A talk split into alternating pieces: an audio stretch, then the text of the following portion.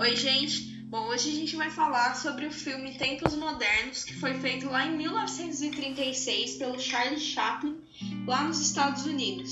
Ele retrata é, o cenário de pós-revolução industrial e para falar sobre esse filme tão importante, eu chamei a Sofia para estar tá falando aqui com a gente. Oi, Sofia.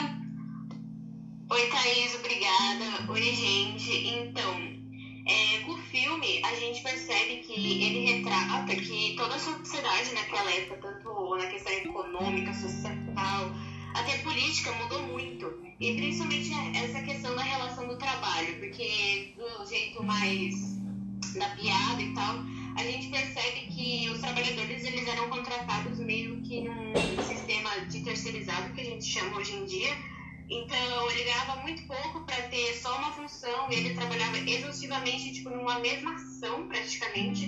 Muitas vezes o operário não, nem sabia o que estava no fim da linha de montagem. Então, e era uma relação muito robótica, né, como a gente pode dizer.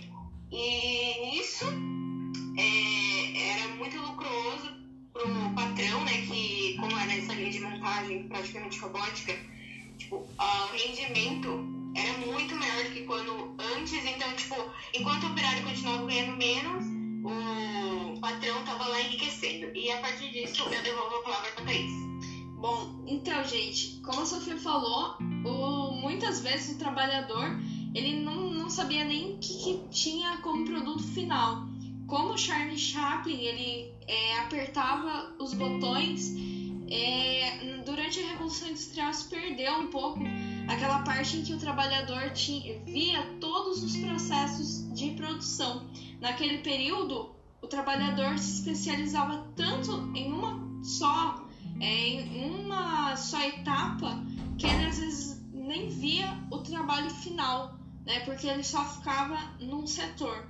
É, tanto é que isso não foi só naquele período, a gente enxerga até os dias atuais, tanto é não, não somente nos setores é, industriais, mas a gente consegue enxergar até hoje em dia é, através da medicina, porque a gente vai vendo que os médicos vão se especializando tanto que muitas vezes eles não sabem nem entubar um paciente, que seria na realidade algo tão é, essencial para todos os médicos conhecerem. Então a gente tem médicos muito bons, muito especialistas em uma área, mas eles só sabem aquela parte e não sabem nem o básico.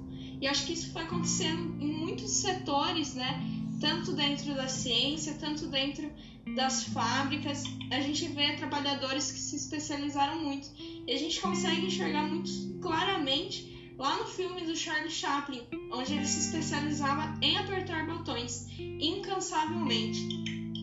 A gente também percebe no filme é, a parte da economia. É, tanto é que a gente percebe que as pessoas estavam sendo presas por roubarem pão, as pessoas estavam miseráveis.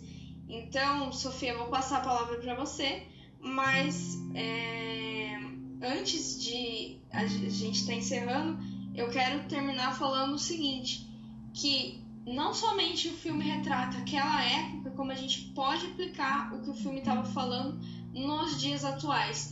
Claro que pensando em tecnologias muito mais avançadas, em mudanças que a gente foi vendo é, com o passar do tempo, mas o filme retrata muito bem dois aspectos: pessoas que trabalham muito e que mesmo assim não são bem remuneradas, e também pessoas que se especializam muito e repetem aquilo incansavelmente, mas que não conseguem mais ver sentido é, atribuir sentido ao seu trabalho.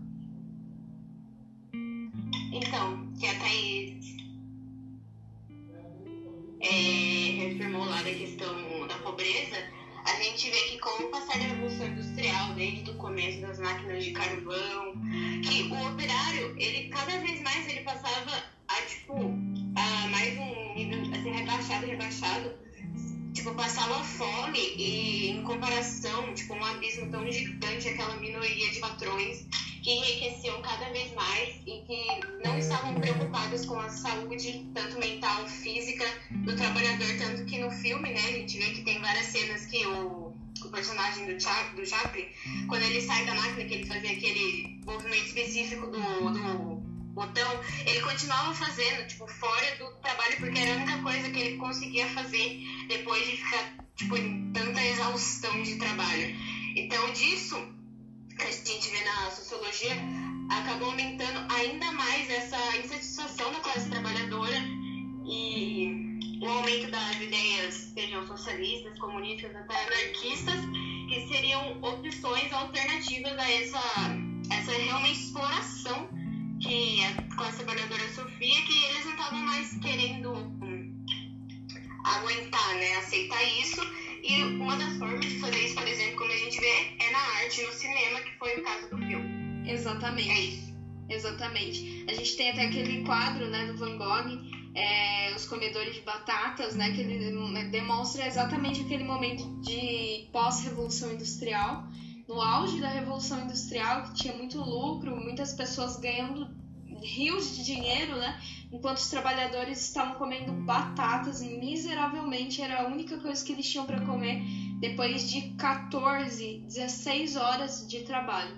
Então a gente percebe muito bem o filme, muito bem nas obras, muito bem nas greves que os próprios trabalhadores faziam, muito bem nas discussões que a gente faz até os dias atuais, né, que a gente vê até hoje é, esse tipo de cena. Bom, Sofia, muito obrigada pela sua participação e a gente encerra esse podcast aqui. Até mais.